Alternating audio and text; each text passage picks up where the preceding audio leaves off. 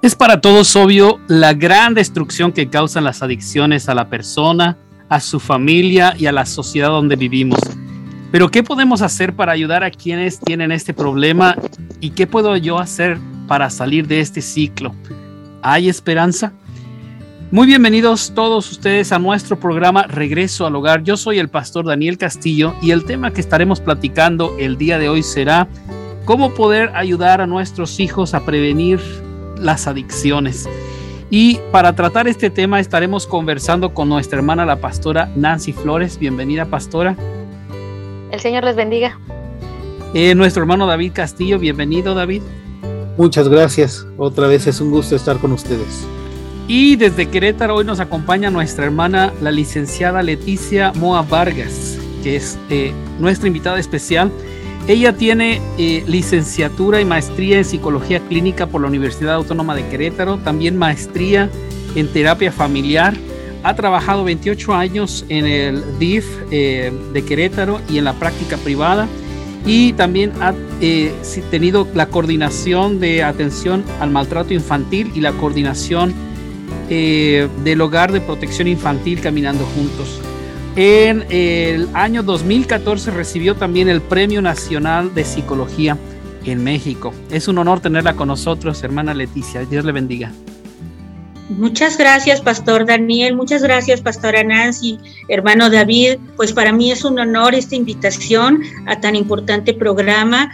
Y bueno, es para mí tan, tan gratificante, tan emocionante poder dirigirme al público en Estados Unidos, ¿no? Eh, para nosotros es tan, tan importante la población latina, mexicana, nuestros hermanos que están allá, y de verdad me da mucho gusto participar y agradezco enormemente la invitación. Pues aquí tiene su, su casa, bienvenida. Muy bien, pues empecemos con este, con este tema. ¿Qué son las adicciones? Muy bien, pues eh, yo quisiera comentar eh, las adicciones tienen que ver con un consumo nocivo, excesivo de una sustancia. Esta es la, la definición como más clásica. Vamos a ver más adelante que podemos tener otro tipo de adicciones a otras cosas, se ha demostrado que eh, tenemos adicción a las redes sociales, tenemos adicciones a los videojuegos, a la comida compulsiva, a, las compras, hay una, también una compulsión, por ejemplo, al gastar. Hay una serie de, adicciones, de un comportamiento que afecta eh, la estabilidad o el equilibrio del ser humano. Pero en estricto sentido, una adicción tiene que ver con un consumo de una sustancia que provoca en el organismo una dependencia. Una dependencia en la cual el psiquismo y el organismo ya no pueden sobrevivir sin el consumo de esta sustancia. Esa es como la, definición más científica de lo que tiene que ver con una adicción. Es un consumo excesivo de un, de, vamos a poner, de alcohol, de drogas que afectan físicamente al organismo, pero el, el distintivo más importante es cuando tú ya no puedes vivir sin ingerir alcohol, sin consumir tabaco, sin consumir droga, ¿no? Básicamente... ¿Se, considera una enfermedad? Perdón, perdón, se considera que es una enfermedad. Es una enfermedad, está considerada una enfermedad y una de las, de las graves manifestaciones que tienen que ver con cuando hay una enfermedad mental. Se considera una enfermedad. De hecho, lo que se busca en el tratamiento de las personas adictas, mujeres, hombres, adolescentes y niños, eh, en donde por eso el tratamiento tiene que ser entenderlo como una enfermedad, a diferencia de como se había comentado antes, que es un vicio, ¿no? Y de hecho, por ejemplo, son los borrachos y son los, los drogadictos o los eh, marihuanos, este, sí, pero el asunto es que si lo vemos como un vicio, no, no vamos a tener ningún, ninguna solución. Lo tenemos que ver como una enfermedad física y del alma. Es, ah, tiene, es una enfermedad física y del alma y que quien la padece de verdad quisiera con el alma no tenerla. Esto, esto a mí me parece como muy importante, ¿no? Eh, porque hay un estigma hacia, hacia el paciente, hacia el paciente adicto, como, ay, si tú tuvieras fuerza de voluntad, tú saldrías adelante. Mm, ojalá pudiera tener esa fuerza de voluntad. Esto va mucho más allá y es mucho más complejo. Por eso es tan difícil que una persona a veces salga de una adicción. Y por eso es tan importante prevenir que ingrese a esa adicción y eh, prevenir que esto se vaya cronificando hasta que ya no tenga no tenga un remedio, ¿no? Muchas veces en los grupos de, de AA, de alcohólicos anónimos, se les habla muy fuerte y se les habla muy duro en sus reuniones y, es, y, lo dicen, oye, no tienes otra, ah, si tú sigues por ese camino, hay tres, tres salidas, la cárcel, el manicomio o la muerte. Tú, tú escoge. A ese grado llega el paciente adicto, en donde por ese camino que vas, te quedan tres. Claro, arrasando con la salud mental y física, no solamente de él, sino de, lo de quienes lo rodean. Se dice que un alcohólico, un drogadicto, eh, afecta aproximadamente a 50 personas a su alrededor. 50 personas. 50 personas a su alrededor, que tiene que ver con la madre, con el padre, con la esposa, con los hijos, con las parejas de los hijos, con el ambiente laboral, con sus amigos, con sus hermanos. Y entonces es, es toda, son muchas personas que están alrededor de un adicto, pero no se diga cuando este adicto en estado de ebriedad atropella a alguien, ¿no? O no se diga que por este, consumir drogas asalta y en eso eh, puede morir alguien o puede dañar a alguien. O sea, son muchos los daños que provoca la adicción. Y yo creo que en esta parte la, eh, lo que yo siempre pongo como un, hay un gran sufrimiento. Así es. El adicto sufre y el adicto sufre mucho y la familia también. Y la familia también. Y sí, contestando su pregunta, está considerada como una, como una enfermedad. ¿Y qué es lo que produce este, eh, estas adicciones? Eh, Muy bien, claro, claro. Pues yo quisiera comentar que, bueno, vamos a, para entrar al tema de las adicciones, para mí es como muy importante hablar de que cuando hay una adicción, generalmente es porque hay una enfermedad mental. Y quisiera empezar a hablar de esto. Nosotros es muy importante para hablar del tema de las adicciones, decir, salud mental, enfermedad mental. Pero vamos a ver qué es lo que nos dice la OMS, la Organización Mundial de la Salud, con respecto a qué es la salud mental y me parece una definición muy, muy bonita, muy importante y que nos va a ir llevando a qué es la enfermedad mental y la adicción.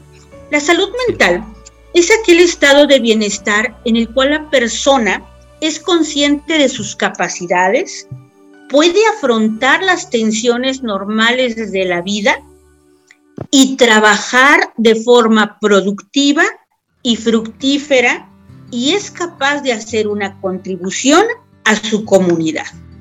O sea, me parece una definición muy importante, ¿no? Soy capaz de reconocer mi capacidad, puedo afrontar que la vida nos va a traer complicaciones, pruebas, pero lo puedo afrontar, puedo trabajar de forma productiva y aparte soy capaz de contribuir con algo a mi comunidad, ¿no? Dejo un legado, eh, dejo algo para los otros. Esa es la salud mental. Ahora vamos a ver qué es la enfermedad mental. La enfermedad mental es, cuando una persona no es capaz de afrontar las tensiones y dificultades que se presentan en la vida. no reconoce sus capacidades y por otro lado, tampoco contribuye al bienestar de la comunidad. Y tiene muchas causas, ¿no? Que pueden ser desde cuestiones a nivel orgánico y vamos viendo también todo lo que tiene que ver con la patología, con la psicopatología.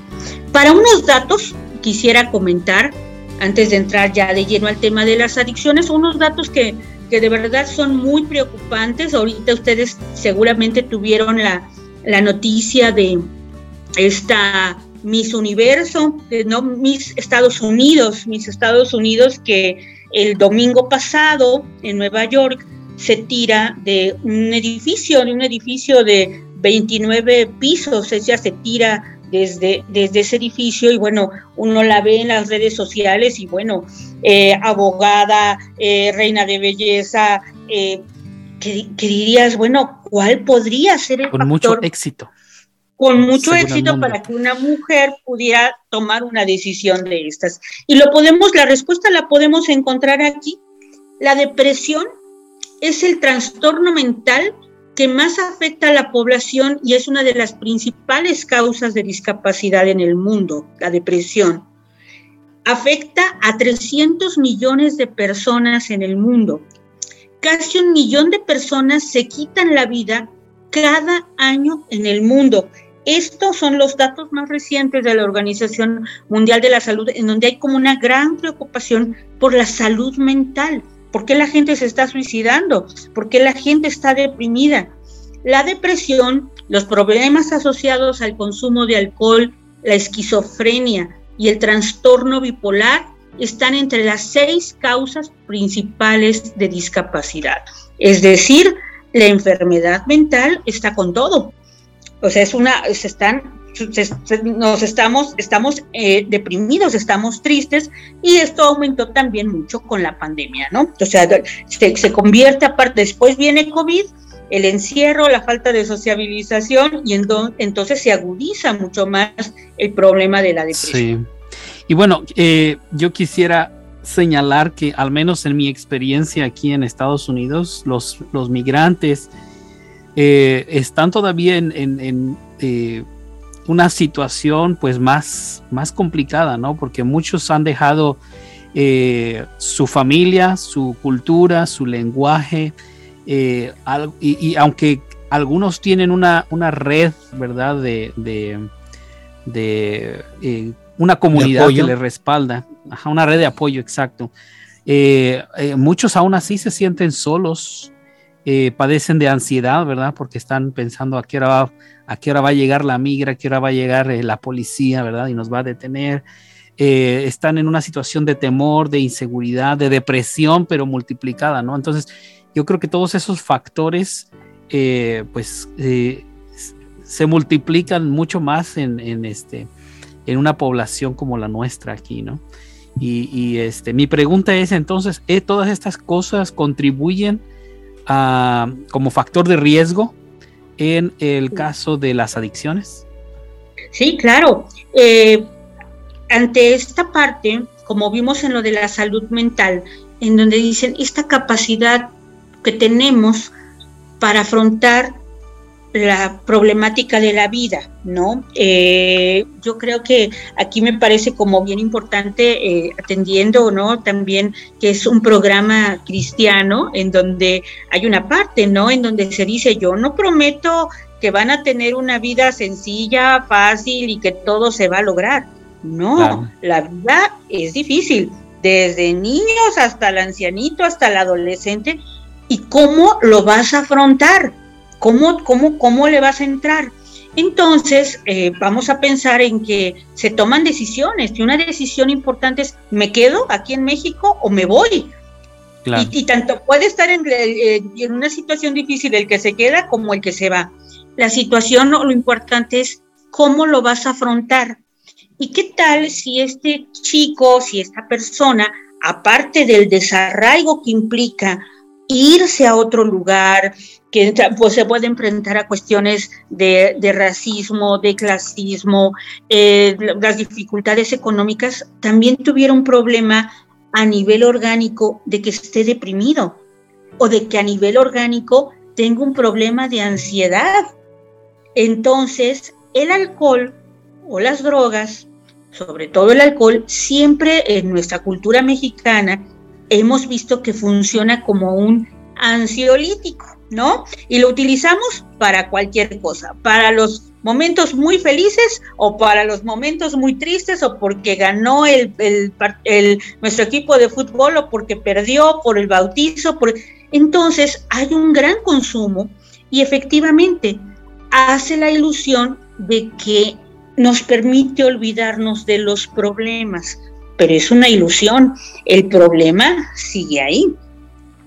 Y la situación es de que ante más, ante más alguien ingiere alcohol y tiene la predisposición a desarrollar la enfermedad del alcoholismo, porque el alcoholismo es una enfermedad a nivel cerebral en donde consumo alcohol y, se, se, activa, se activa y cambio de personalidad y me vuelvo mucho más eh, chistoso o más sociable o me siento más valiente o, hay un cambio de personalidad.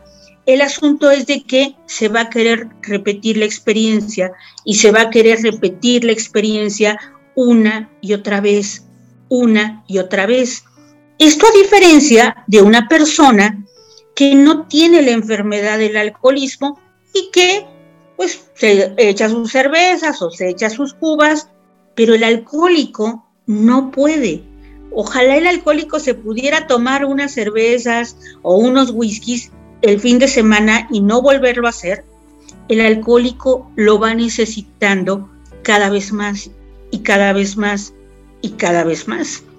Ese es el problema. No todas las personas que consumen alcohol son alcohólicas. Hay enfermos alcohólicos que es el que no puede parar, es el que ya no puede parar y antes era los fines de semana, pero luego va a empezar con jueves, viernes, sábado, domingo, pero luego ya no llega al trabajo, pero luego ya lo hace solo, ya no, ya no se va a la cantina o ya no se va al bar, sino que puede tomar solo.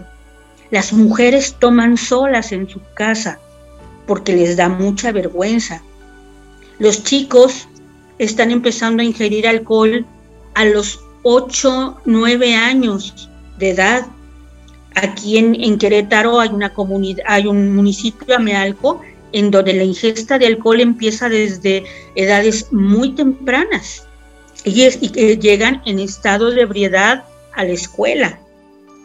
Entonces es una, es una situación en donde sí es muy importante y empiezo a hablar del alcohol porque es la, la es, el, lo más que lo, más que se consume. La adicción más común. Es la adicción más común, es socialmente también, para todo, es como, es, es, es una situación que lo usamos en México, también en Estados Unidos, que es lo de lo más común, ¿no? Este, estas fiestas eh, que, se vienen estos jóvenes norteamericanos a Cancún y se pueden pasar dos semanas eh, totalmente, y que el objetivo es embriagarse las dos semanas, literalmente. Entonces sí vemos que en México el alcohol continúa siendo la sustancia más asociada a trastornos mentales, emergencias médicas y fallecimientos. Sigue siendo el alcohol este este principal enemigo. Pero, y eso es muy importante, ya hay un incremento de otro tipo de drogas desde el 2017, en donde en 2020 la demanda de tratamiento por consumo de sustancias es un indicador que nos, nos muestra que ahora ah, le están ganando al alcohol una serie de drogas que están utilizando nuestros jóvenes, nuestros adolescentes aquí en México.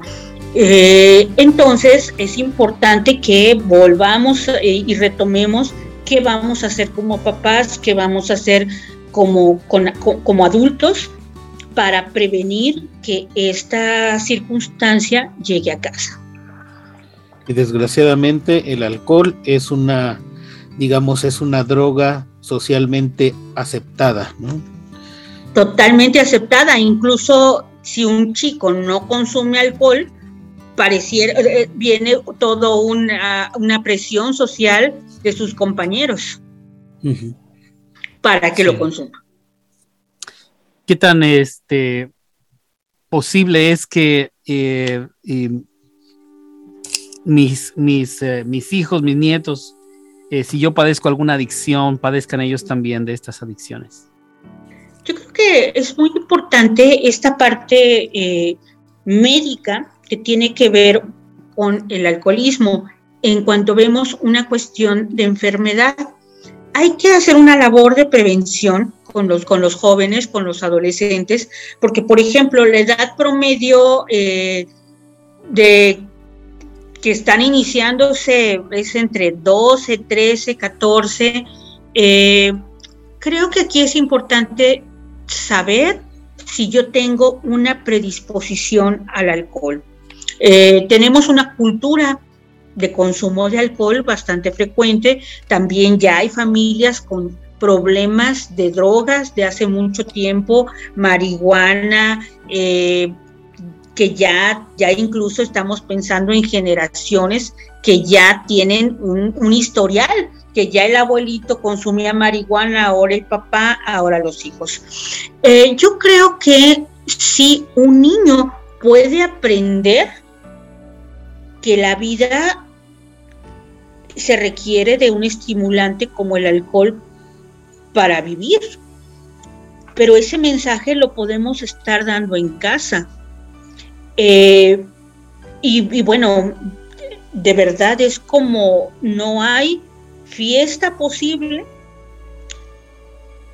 A veces no hay, no hay fiesta posible si no está la presencia si no está la presencia de, sobre todo en la situación del alcohol, ¿no? Vemos que eh, eh, a lo mejor hay otras drogas que todavía eh, se hace escondidas o todavía hay como cierta situación, ya, llámese con los actualmente lo que se le conoce como la piedra o lo que se le conoce el fentanilo, que ahorita es una sustancia, lo que le dicen la pues sí, lo que dicen la piedra, este, y que está consumiendo a muchos adolescentes, a muchos jóvenes en México, pero todavía está afuera del hogar, ¿no?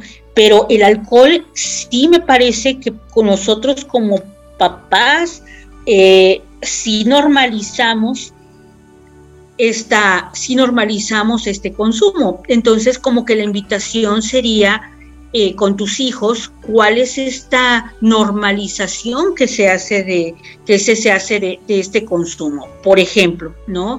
Eh, aún se ha demostrado que un niño, una niña, no debe de tomar alcohol, pero hay papás que se les hace muy chistoso o muy divertido darles un pope o este o que eh, como, como si fuera una, una, situación chistosa, ¿no? Les comparten de su cerveza eh, en, en, algunas reuniones. O también es importante que a lo mejor ustedes me dirían, ¿no? ¿Cómo, ¿Cómo se nos ocurre decir eso? Pero se les dice a los, a los, a los papás que no permitan que sus hijos consuman una gota de alcohol antes de los 18 años de edad. ¿Por qué?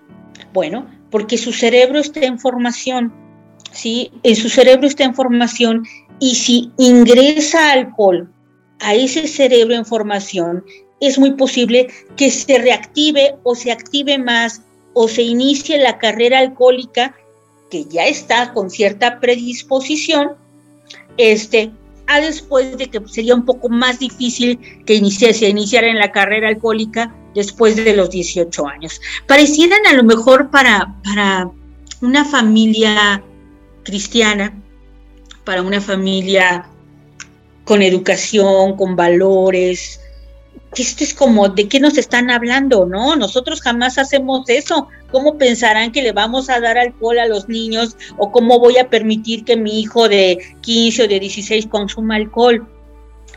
A lo mejor en cierto tipo de familias no, pero lo que vemos en la práctica clínica, en las escuelas, en las secundarias, es que la normalidad es que se consuma alcohol a edades y consuma alcohol y en grandes cantidades a edades muy tempranas con la normalización de los papás. Y que, si los papás tienen mucha responsabilidad en, se ha normalizado. Llega a ser un problema grave, ¿no? Y la clave es el objetivo de prevenir en aquellas personas que no consumen por su edad es que no se inicien en el consumo. O sea, entre más podamos prevenir, o sea, no probar alcohol antes de los 18 años de edad, esa sería una medida preventiva. Aquellos que están consumiendo, que no pasen a la dependencia, ¿no? Que es esto que les estaba comentando, cuando ya no es un uso recreativo o para pasármela bien en los 15 años o en la boda, es necesito ingerir alcohol para vivir. Y en una situación... Cautivos, ¿verdad? totalmente. es, eh, es eh, a veces es el, los hijos adultos, los hijos de los de, alcohólicos y alcohólicas, es ¿por qué mi mamá no deja de tomar si dice que nos quiere? Porque está más allá de él. Ojalá ese amor pudiera, eh, eh, ya no consumo. No, pero es que el organismo crea una dependencia y no puedo, no puedo dejar de alcoholizarme. Siento más ansiedad, siento más miedo, siento más temor, que mejor prefiero seguir con, con esta. Y entonces lo que eh, por ejemplo, ¿no? Si en alguna, porque a veces no se detecta en las escuelas o también puede no detectarse en la iglesia. Eh, ¿Cuántos a lo mejor eh, de verdad quisieran parar, pero no pueden y mejor se alejan? Y no los vimos que estaban en, ese, en esa situación y que aquí va a ser muy importante la posibilidad de recibir una ayuda. Y la ayuda es eh, no eres tú, es tu adicción, es salvar al ser humano, y pero sí atacar la adicción. Y pues bueno, eh, como les comenté, se empieza un gran camino que tiene que ver con, y bueno, cuando yo detecto que tengo un problema, ¿cómo lo puedo atender? Y yo creo que es con oídos de la comunidad receptiva a de que es una enfermedad y que él está sufriendo y que lo primero que necesita es ser escuchado sin juicio, ¿no? a ver, vamos a escucharte y detrás de ese alcohol y detrás de esa adicción, él necesita, necesitamos ver y ser evaluado médica y psicológicamente. Si en algún momento, por ejemplo, él tiene depresión, tiene ansiedad y llevar a cabo un proceso en casos muy graves de desintoxicación en un hospital o estar en un grupo de autoayuda de solo por hoy no voy a consumir, solo por hoy porque entonces me doy cuenta de todo el estrago que causo con mi familia, con mis hijos y en donde, porque para el alcohólico eh, no hay más lo único en lo que está pensando es dónde consigo el próximo trago. Considero que es muy bueno que en las iglesias podamos hablar de estas enfermedades, que te puedan hacer foros en donde los papás, en donde los mismos adolescentes puedan saber eh, los riesgos de que pases tanto tiempo en Internet, el riesgo de que eh, el, riesgo de que uses drogas, el riesgo de que te, que te inicies en el alcohol y sobre todo dándole esta información viene una cuestión de reconocer más cómo que es una problemática y cómo la vamos a abordar sin esta parte del prejuicio o, sino, o esta parte de la crítica o esta parte de la, de la sanción, en donde a lo mejor lo único que podría hacer es alejar y que el problema continuara y continuara, ¿no? Sino que al abrir los foros esto se pueda hablar y se pueda, se, se pueda, el niño pueda tener más información. Y como hija es como, tal vez estaba yo pensando que probablemente a lo mejor en la iglesia no se vea el asunto del papá alcohólico o de la mamá drogadicta, o, al, un papá drogadicto o una mamá alcohólica, pero eh, puede ser o que no vayan, y a veces van los niños, y a veces van los hijos o a veces va la esposa, pero al ser una situación tan vergonzosa, no está como esta posibilidad de hablar de lo que está pasando dentro de la casa.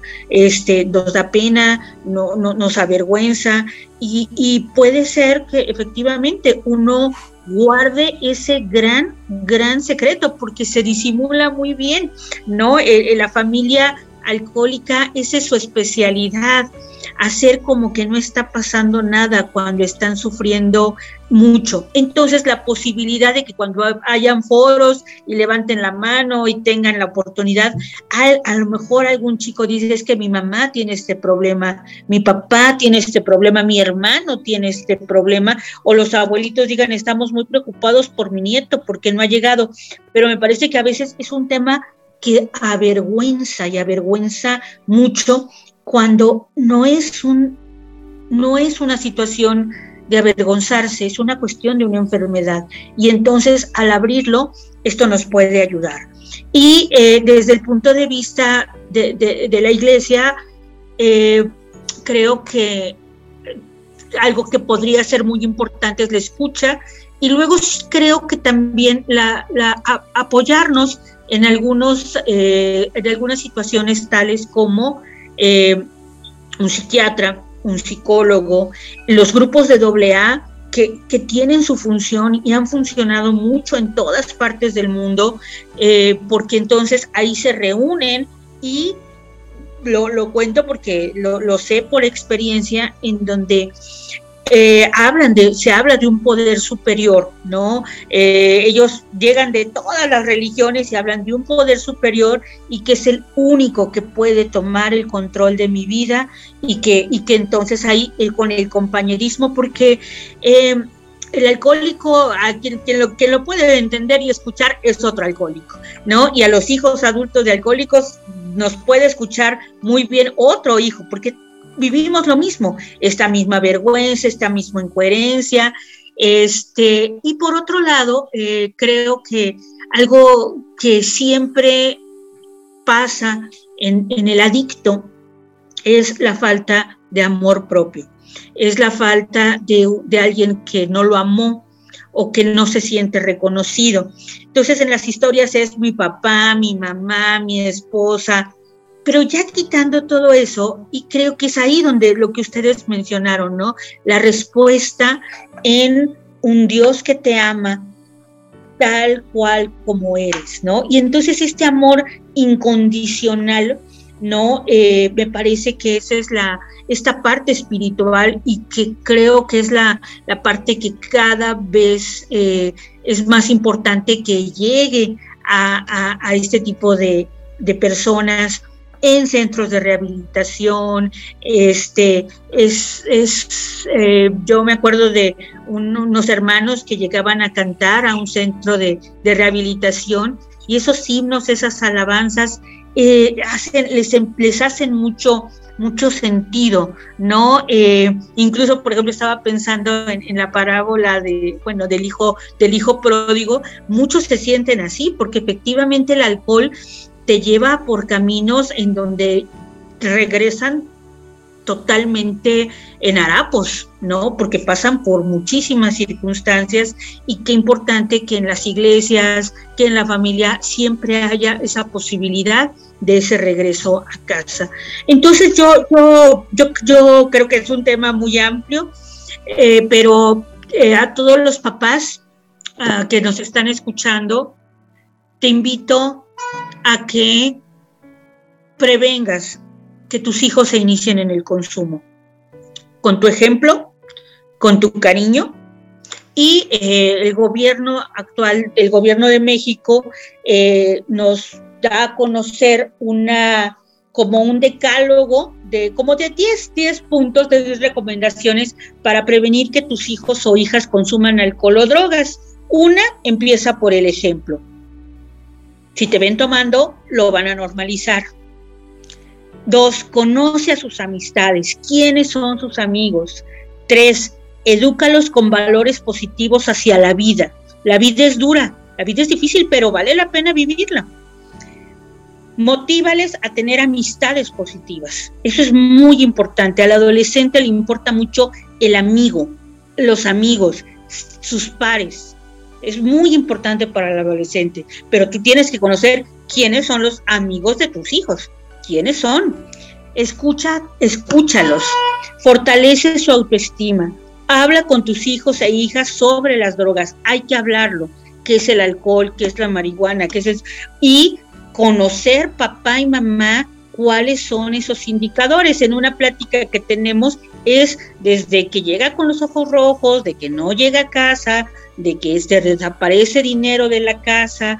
Este, hay varios indicadores que da tanto miedo y da tanto dolor que a veces no lo queremos reconocer.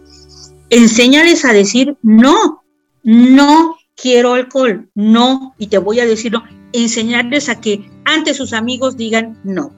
Promover que realicen actividades sanas y divertidas y aprender a identificar las señales de alarma. ¿no? Es como, como lo que estaba usted comentando, Pastor, es, eh, de los videojuegos y, todo esto.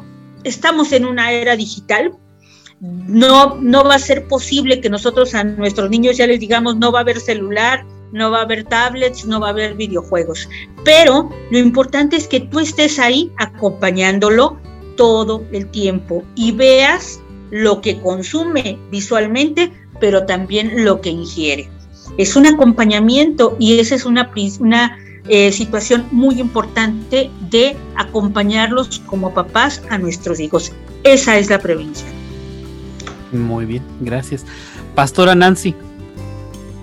Bueno, creo que a, testimonio propio, este, recuerdo mucho la situación en, en, mi hogar, en mi casa, acerca de mi papá. Este, él fue por mucho tiempo alcohólico, empezó social y después eh, la situación fue empeorando este, eh, más a más, eh, fue siendo muy crítica, pero recuerdo mucho cuando mi mamá este, fue la primera que se hizo cristiana en la casa, de ahí este, empezamos a ir nosotros. Recuerdo mucho que mi papá negaba la cuestión de acercarse a Dios y toda esta situación, pero un grupo de hermanas este, de la misma congregación de nosotros asistíamos empezó a orar con fervor hacer este para con mi papá. Llegó el momento en que es cierto, Dios hace milagros, Dios hace muchas cosas sorprendentes. Este, mi papá, no puedo decirlo que un día para otro dejó de tomar, pero sí este, el cambio y el milagro se hizo cuando mi papá acepta en una eh, campaña evangelística a, a, Dios y este, es cierto, el cambio fue este, haciéndose eh, poco a poco y creo que la respuesta para nuestras situaciones, eh, ya sean propias o familiares, siempre va a ser eh, Dios. Es cierto, nuestra decisión propia de decir, ya no lo voy a hacer, o la fuerza de voluntad que podríamos tener, pero creo que algo más allá nos va a ayudar y siempre esa respuesta va a ser Dios. En lo personal, cuando este, yo también viví esta situación de, tomar este, y de algunas otras situaciones, mi respuesta también fue este, inmediata a Dios, ¿no? Dios es el que va a obrar en nuestras vidas, es el que va a hacer el cambio. Eh, es una transformación, pero Dios va a estar ahí acompañándonos. No les voy a decir que es algo fácil, porque no es cierto, pero también debemos de recordar que Dios es el que nos va a dar esa fuerza, ese ánimo, ese aliento de seguir adelante. Y Dios transforma vidas, pero sobre todo las familias también. Así es que tal vez podríamos decir que no es una adicción lo que nosotros estamos viviendo o no es algo eh, de lo cual nosotros no podamos salir. En realidad muchas ocasiones negamos lo que estamos viviendo y lo que estamos pasando, pero cuando ya vemos la situación mucho más difícil es cuando empezamos a ahogar. Dios está atento a darnos su mano para sacarnos de esa profundidad en la adicción en la cual nosotros nos encontramos si nosotros nos tomamos de su diestra, Él nos ayudará a salir adelante de cualquier adicción que nosotros podamos tener. Por muy mínima que la veamos, Él siempre nos va a dar esa respuesta de bendición. Amén. David. Bueno, yo me quedo con cuatro puntos que rescato de, todo lo que hemos visto. Y uno es, el adicto no goza de, su, de la adicción, la sufre. La segunda es, el adicto afecta no solo su vida, sino 50 personas al menos de su entorno. La tercera es, la comunidad debe de escuchar al adicto, sin juzgarle para poder ayudarle. Y la cuarta es, hay esperanza. Todas las personas que tengan alguna adicción, si ya saben que tienen una adicción, sepan que también hay esperanza. Y nuestra esperanza más, más grande está puesta en nuestro Señor Jesucristo. Bien, quiero darle las gracias a nuestra hermana Leti y a todos ustedes por haber estado hoy con nosotros. Eh, pues los dejamos con esta palabra de esperanza. Si tienen alguna necesidad, si tienen eh, alguna adicción, busquen, busquen ayuda, ¿verdad? Todo, todo tiene solución eh, si nos ponemos en las manos de Dios. Pues con esto los dejo. Recuerden siempre que justo ahora Dios te espera con los brazos abiertos, que vengas de regreso al hogar.